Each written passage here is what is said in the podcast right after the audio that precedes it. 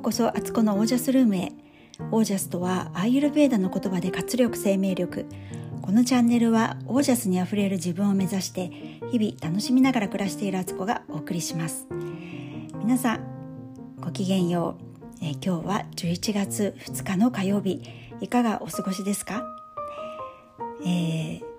皆さんおかげさまであの無事誕生日を迎えることができました。ありがとうございます。そしてあの昨日言っていたようにポッドキャストがあの朝起きた時に見てみたらちょうど多分1,000回だったみたいで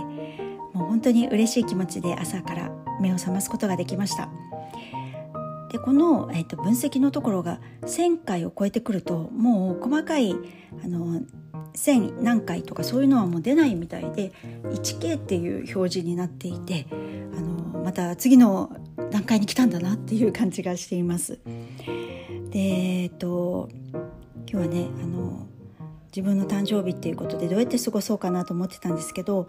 前々からねこの自分の誕生日の日は好きなことをやろうってあのいろいろ計画していたんですけど実はですねあのいろいろありまして何があったかというと昨日言ってたようにね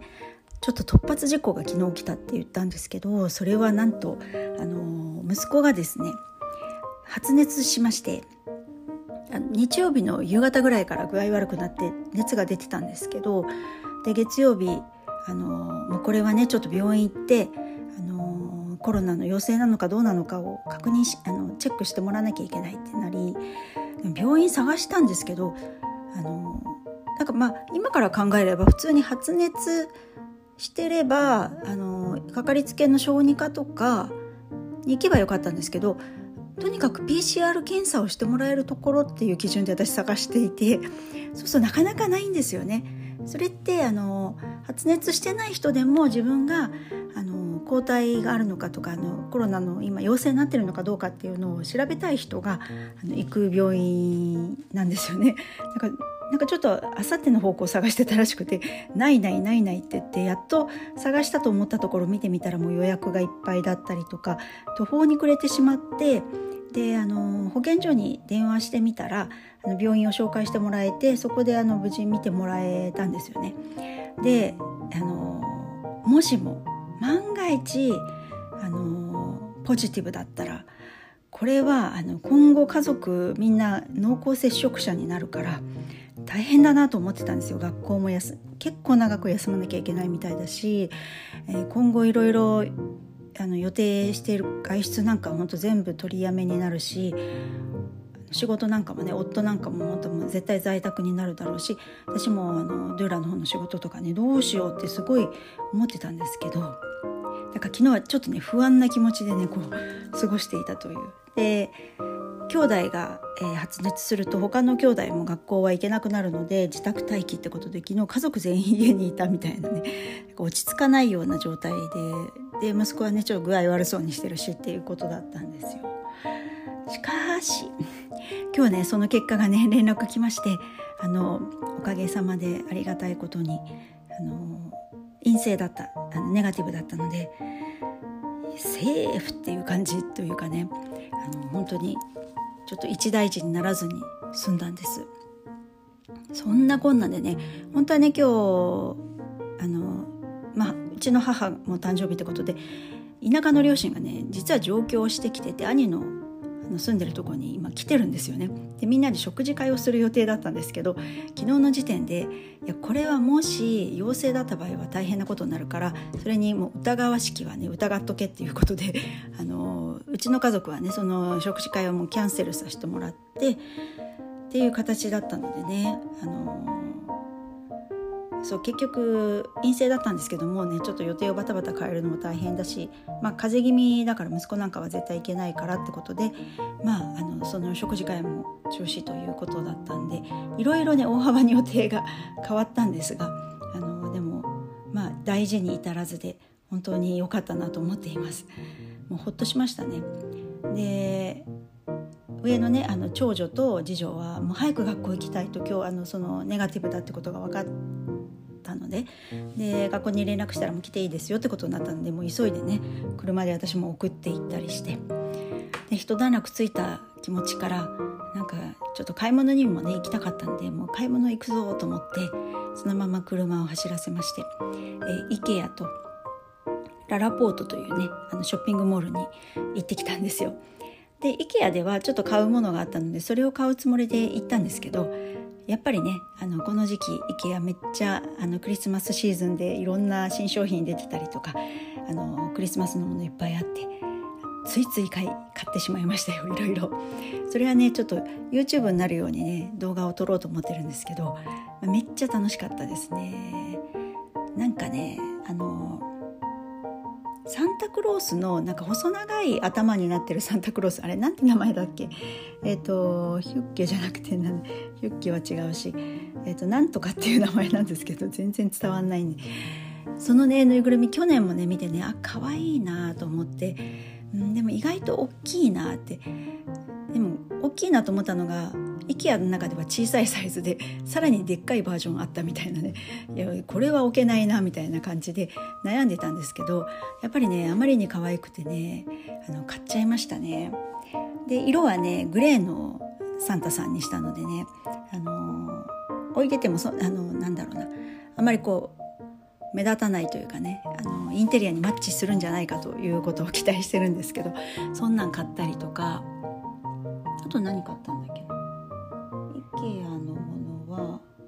とそうだあのお菓子のお家とかねクッキーで作るお家毎年買ってるんですけどあれまあ末っ子作るの好きだからそのキットを買ったりとかアドベントカレンダー買ったりあと何買ったんだ？なんかいろいろねちょこちょこ買ってまあ楽しかったっていうもう IKEA はね時々行くともうワンダーランドですよね。大人の遊園地状態っていうかね主婦の遊園地というかね楽しかったです。意外とね平日の昼間なのにかなり人がいましたね。だからまああの外出制限が解除されてみんなこういろいろ買い物に出てきてるのかなっていう感じでした。でそれからあのショッピングモールの方に出かけて、えー、買いたかったのはユニクロでタートルネックをね買おうと思って行ったんですけどついついまたいろいろね雑貨屋さん好きだから回ってあれやこれやと。めっちゃ楽しい買い物してきまして、えー、洋服なんかもねユニクロだけじゃなくてちょっと別のね好きなブランドがあるんですけどそこも見てねあの買っちゃいましたね。もう誕生日大みたいな感じでね。あとはフライングタイガーとか行ったりしてあのエッグスタンド買ったしそこでは。あの木のねエッグスタンドが売っててねなんかナチュラルでいい感じだったんですよ。それ買いました。なんかね久しぶりに一人でゆっくり買い物できたのですごい満喫っていう感じでした。でえっ、ー、とそうあの私はもうね今日全然あのケーキ食べるつもりはなくてもうね明日からねゆるファスティングゆる糖質オフをやっていく期間に入るからあの全然食べる気なかったんですけど朝長女が「えー、ケーキとかなんか欲しいよ」とかってやろうよって言ってたのであの一応ね、あのー、ケーキ買おうかなと思って見てたんですけどうん別にホールのケーキとかまでしなくていいなって大体ホールのケーキってね余っちゃうんですよね買ってもね。でなんかね日にち経つとあれって一気に味落ちるしなんか綺麗に切らないと結構ねあの残骸的な感じになっちゃうので最近うちはねバースデーケーキってあの大きいねホールを買わずに一番ちっちゃいサイズを買ってもう切らずにみんなでわーっと食べるみたいなやり方をね してるんですよ。あの切ると結構あのナイフで相当上手に切らないとあの切り口全然綺麗じゃないんですよね。あんまり好きじゃなくてそれが。だからもうみんなでこうワイワイしながら食べる時はねちっちゃいホールのケーキをあのやるのがいいかなと思って最近はそんな感じなんですよ。ででもねケーキ買うほどじゃないなと思って見てたらあのビエネッタをねが目に入ったんですスーパーのところで。おこれはいいんじゃないかって、すごい懐かしいって感じですし私たちの年代だとねビエネッタがね発売された時ってもう画期的じゃなかったですか CM で見た時。何？アイスなの？ケーキなの？チョコパリパリ言ってる？みたいな感じで。あのもう本当にね憧れの商品だってうちほとんど買ってもらったことなかったと思うんですよね。なんか記憶としては本当数回しか食べた覚えないんですけどなんかあ懐かしいしこれちょうどいいわと思ってあの長女もねなんかアイスケーキみたいのがいいとかってなんか言ってたんでね。これでいいじゃんと思ってでそれとあの牛乳寒天が売っててうちの子供たち牛乳寒天大好きであこれとこれ組み合わせればなんかなんとなくデザートプレートっぽくなるしいいねと思ってそれを買ってきました。でそしたらねなんか結構疲れちゃって。えと子供たちを学校に送り届けたのはうん11時から12時ぐらいの間だったんですよね。あもちろんあの息子はね今日は学校休んでますけどあの上と末っ子をねあの送ってたのがそれぐらいの時間でそっから IKEA に移動してなんだかんだ買い物してララポート行って帰ってきたのは4時ぐらいだったんですよ。でお昼も食べずにねまあ食べないで全然平気なんですけど私それでなんかねぐったり疲れてましたね。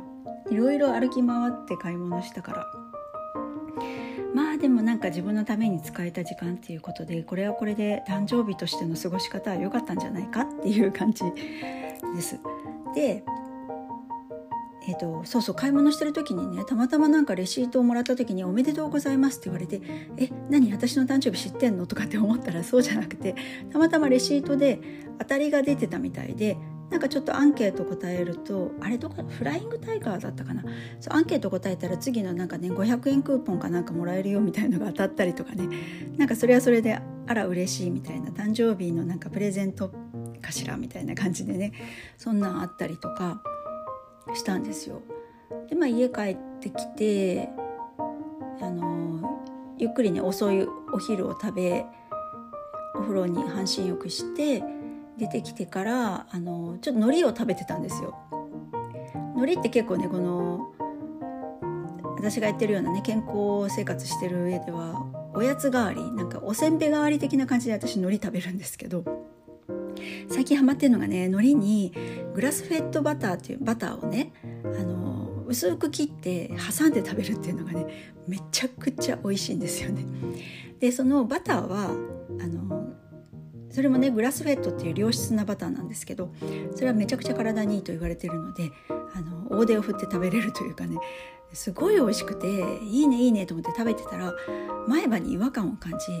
親ってなんかあ海苔挟まっちゃったかなと思ってたらたらそっからのなんと前歯のあの私小さい時前歯の間がね虫歯になっちゃってそこを削ってね詰め物でこうプラスチック白いプラスチックでこう詰めてるんですけどなんとそこがあの取れてしまってうっそーみたいな。誕生日のプレゼントとしてはプレゼントとしてはすごくないみたいな状態になっちゃって結構ショックででも前この間ねあの定期検診行った時にあそろそろここプラスチック劣化してきてるから取り替えましょうかって言われたんですけどあどうしよっかって言っててあまあでももうちょっと持つかもねって先生も言っててじゃあ次の定期検診の時にあのちょっと様子見てねそれ変えましょうなんて言ってたんですけど そこは思いっきりねあのその期間に耐えられずというか海苔の私の噛む力が強かったのか パリーンいっちゃいましてね。あのパッと見はねそんなに分かんないんですけどでもあの割れてるねっていう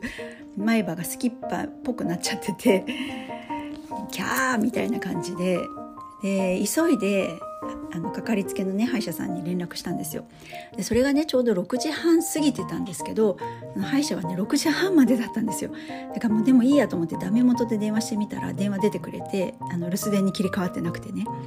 で事情を話したらあの祝日明けのすぐねあの午前中にやってくれるってことになってもう一安心。これもねなんかある意味すごいラッキーだったのが私が海苔を食べてたのは6時半ぐらいだったと。まあ、6時半前ぐらいに食べてて歯が取れちゃったのが6時半過ぎだったと。でもギリギリで電話もつながって祝日前だからねあのつつながんない可能性もね早めにあの歯医者もね終わったかもしれないのになんかつながって出てくれてあの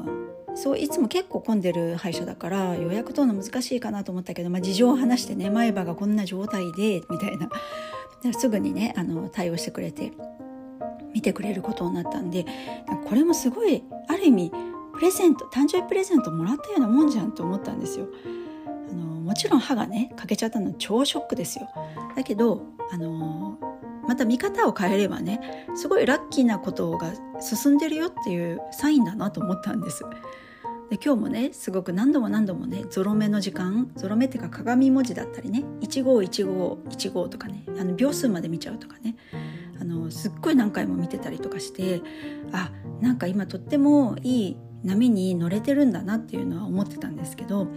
あの歯は取れたけどそこにある小さな喜びを見つけられる自分っていうのにも良かったなと思っています。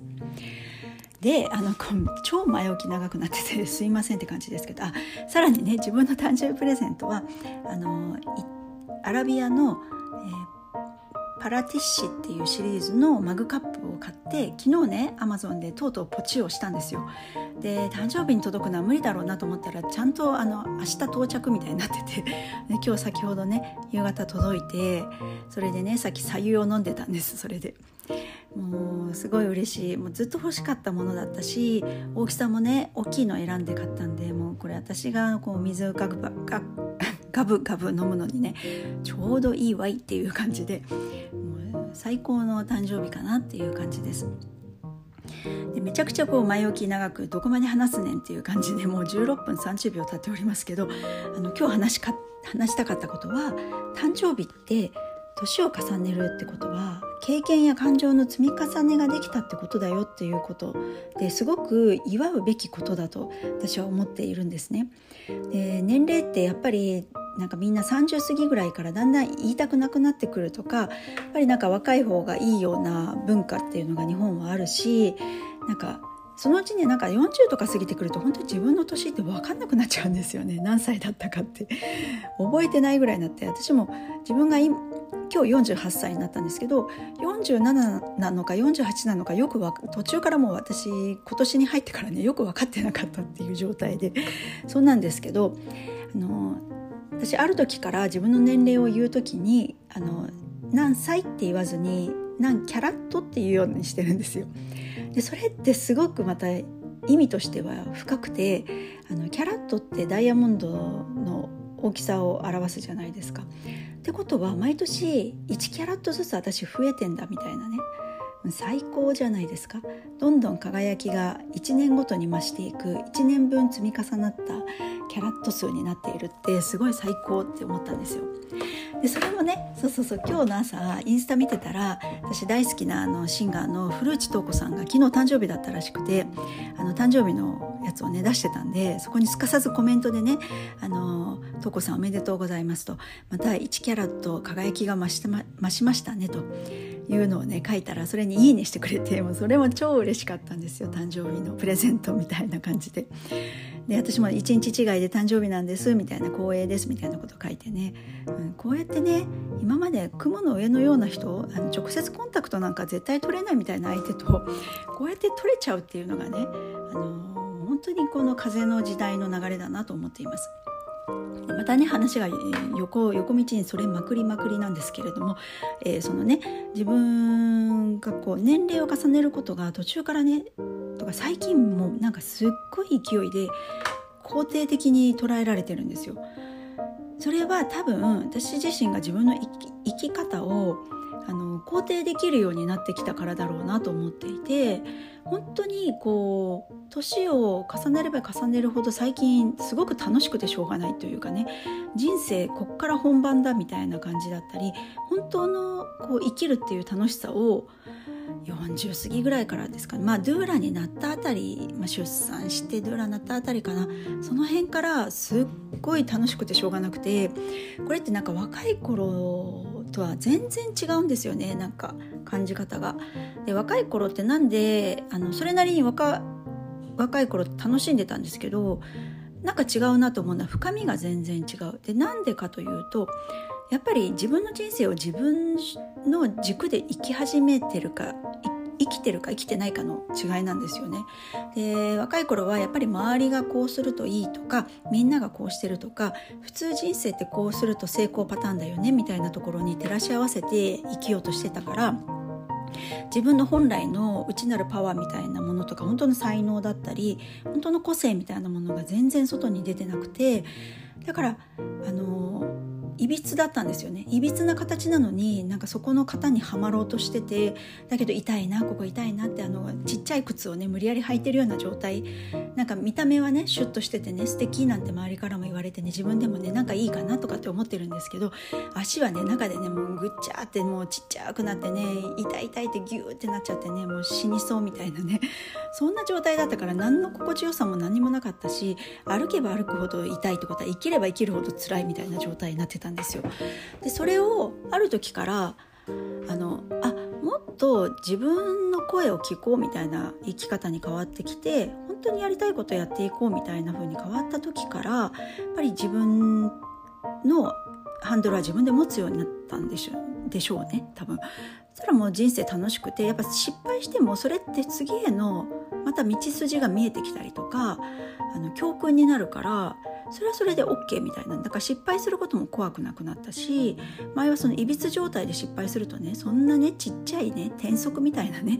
靴履いてね無理やり歩いてるからこけるわけですよ。でこけると恥ずかしいしみっともないし血だらけなのに平気そうな顔してニコニコしてね「あの大丈夫です」みたいなとか周りに誰も知り合いいない中で一人ですっ転んだ時とかってめっちゃ恥ずかしいじゃないですか。すくっと立ち上がって何事もなかったように歩き出すみたいな。だけど足ジンジンしてるとかね。ほんとそういう状態だったなと思うんですけどそれがねすごく変わったなって思うんですよ。自分の本当にあの足で歩くってこういうことかっていう。でそれが年を重ねれば重ねるほどやっぱりそういうことに気づいていく、まあ、気づかざるを得なくなっていくっていうのもあるんですけど気づいたらもう大チャンス 大チャンス到来であの確変状態というかねフィーバーになるんですよ。でそこでやっぱりどんどんいろんなことに素直に気づいていく。であの外外側の声じゃなくて内側の声を聞いていくようになる。でそういうことを繰り返していくと本当にいろんなことの経験とか知識とか知恵っていうのは全て積み重ねて積み重なっていくものになって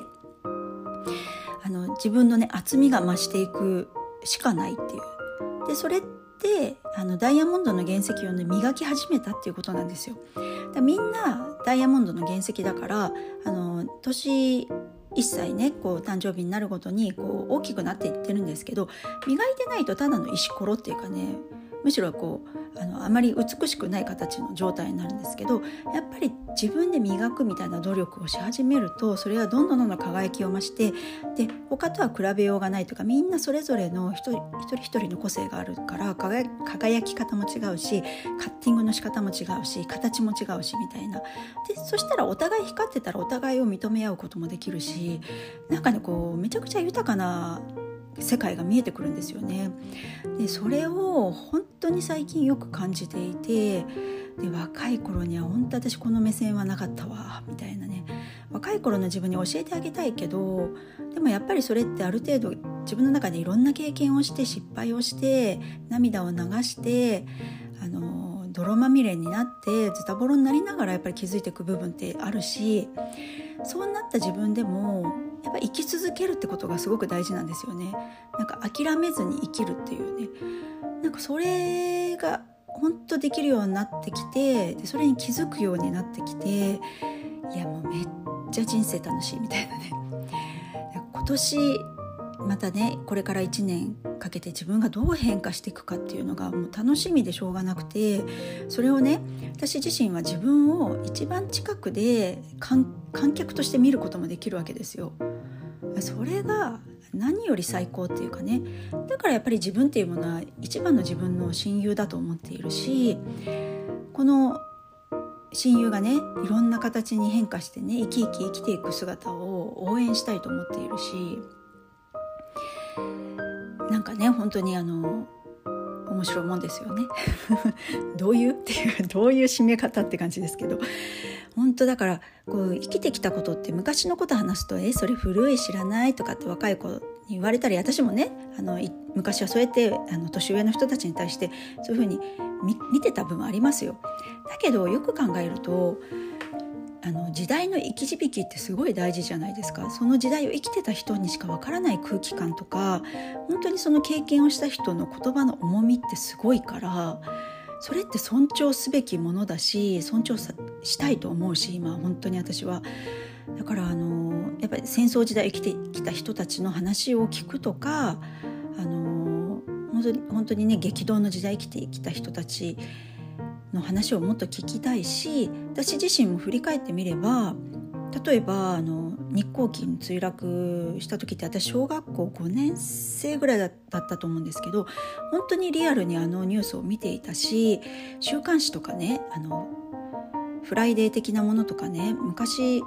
今ほど規制かかってなくて結構生々しい写真普通に出てたんですよ。あのそういうのも見た記憶っていうのはやっぱりあの刻まれているわけなんですよね。もう忘れたりしてることもいっぱいありますけどでも私の記憶の引き出しには入ってるわけですよ。で他にはねベルリンの壁がね崩壊した時も私ちょうど高校2年生で修学旅行中だったんですよね。でバスの中で男子が騒いでてなんかベルリンの壁が崩壊したんだみたいな、えー、なんかあんまり歴史のこととか世界史やってなかったからなんかベルリンの壁は知ってるけどなんか何起こってんのみたいな状態だったんですけどやっぱその時代にあの居合わせてるんですよねその時も。で911の時も社会人であの外資系の会社に転職した時だったのであの結構アメリカ人の人たちとか会社にいてみんなすごいあのそのニュースをねもう悲しんで見ていたのも見てたし知り合いが死んでしまったとか言ってる人もいたし3.11もね私はあの末っ子妊娠中であのちょうどトイレに入ってる時にあの地震が起きてで臨月だったんで。あの本当にどうなこの先どう世の中どうなっちゃうのかって放射能とかもありましたしね。どうなるんだろうっていう状態の中で自宅出産までしたっていうね私なんですけどそういうこともあったしあと地下鉄サリン事件とかの時もね大学生でねなんかその頃本当にあの事件って不可解最初はねわけわかんなかったから何が起こってるのかみんなわからなくてでなんかこう匂いがしたら窓を開けろみたいな風にこうみんなでこう言ってたみたいなこととかも、ね、今から思うとねそれだけじゃもう対応しきれないような大事件だったわけですけどそういうこともあったりとかね、あのそれこそバブル崩壊してね山一証券がの社長がねあの謝ってるのを社員が初めてそこで自分の会社がなくなったのを知ったみたいなこととかも肌感覚で別に自分がその当事者ではなかったけどそこの時代に居合わせたってことはものすごいことだなと思うんですよ。で今だってこのコロナのことをみんなが居合わせてるわけじゃないですか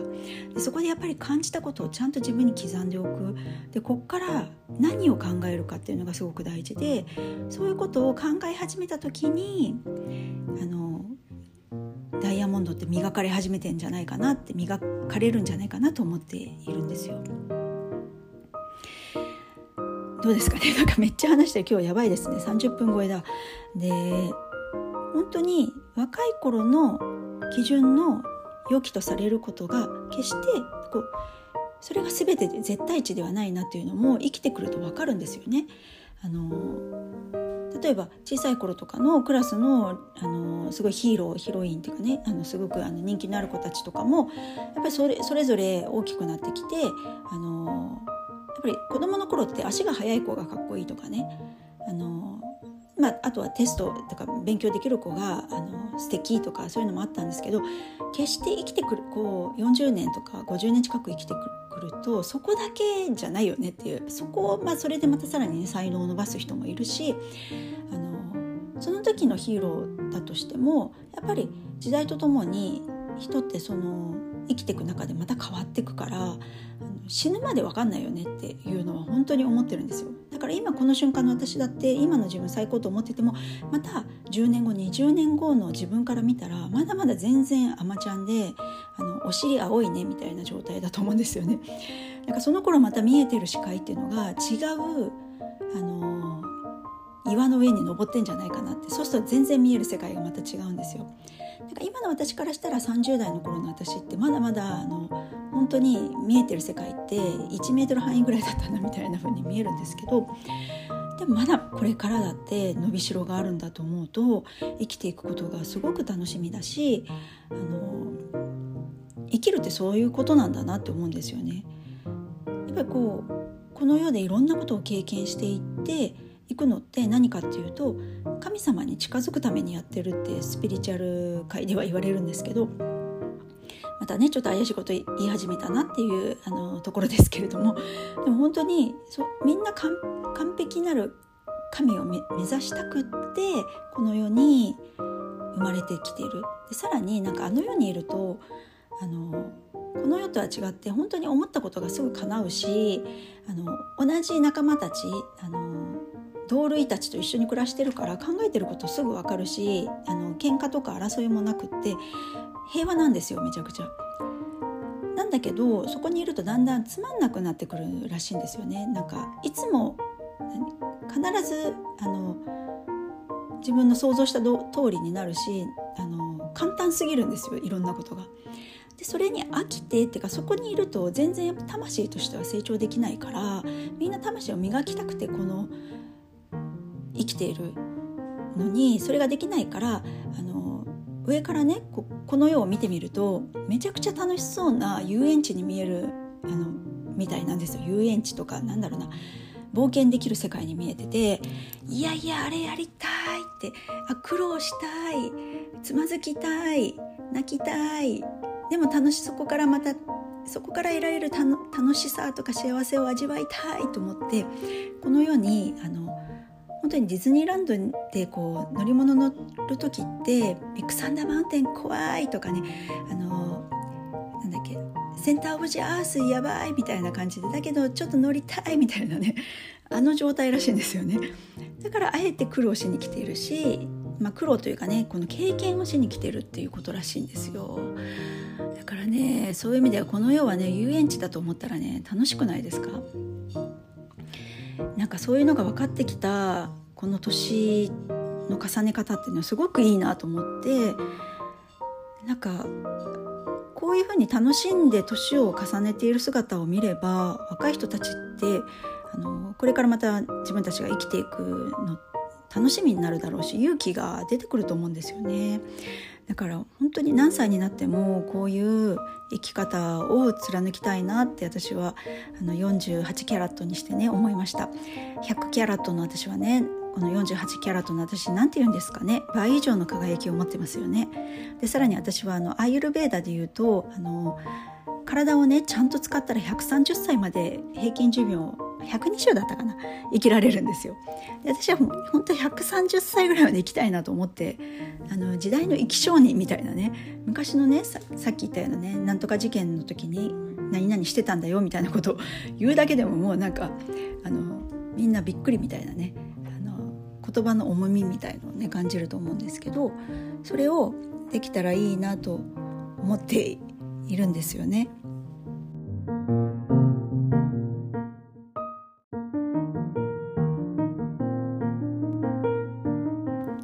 ー、途中でね夫がね服を取りに部屋に入ってきたので一旦止めたんですけどまあまああのそういうことでね年齢を重ねるってことは知識と経験を積み重ねたっていうあの喜ばしいことだということを今日はねお伝えしたくて、あの